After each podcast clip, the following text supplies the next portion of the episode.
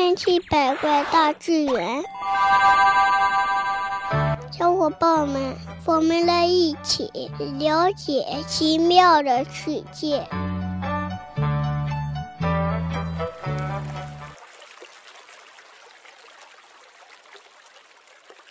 小朋友们，大家好，欢迎收听《千奇百怪大自然》。夏天的时候，在电闪雷鸣的雨天，我们经常呢可以看到青白色的闪电突然闪过，闪电在天空中就像是大树的枝杈一样的从天而降。那么，它能够沿着一条直线从天而降吗？欢迎收听今天的《千奇百怪大自然》。我们见到的闪电都有枝杈，它能是直线吗？大家好，我是机器狗。闪电呢，就是把负电荷从雷雨云中带到地面。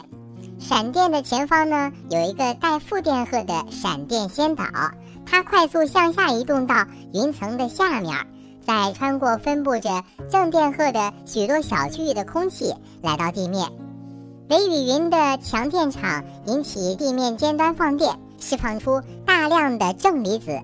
这样呢，在雷雨云和云层下方啊，就形成了正负极的通道。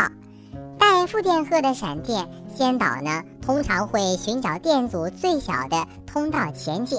由于雷雨云流动的影响，空气中的电场呢，以及电荷分布极不平衡，导电离子的分布呢，处处不同，所以呢，闪电通道就会发生分叉，而不可能沿着一条直线从天而降了。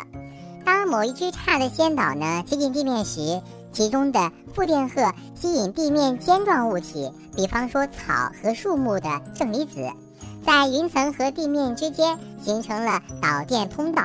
此后呢，从这个先导通道的底部开始啊，其中的负电荷源源流入了地面而消失了。另外呢，人们拍摄的闪电呢，这样那个照片上的闪电通道呢，要比实际通道要宽，这是为什么呢？还有啊，闪电的直径大概是多少呢？其实呢，照片上闪电的通道比较宽，是因为底片曝光过量造成的。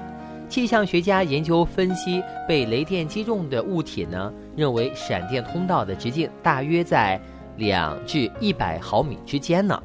啊，小朋友们。那还想问的是，你见过球状的闪电吗？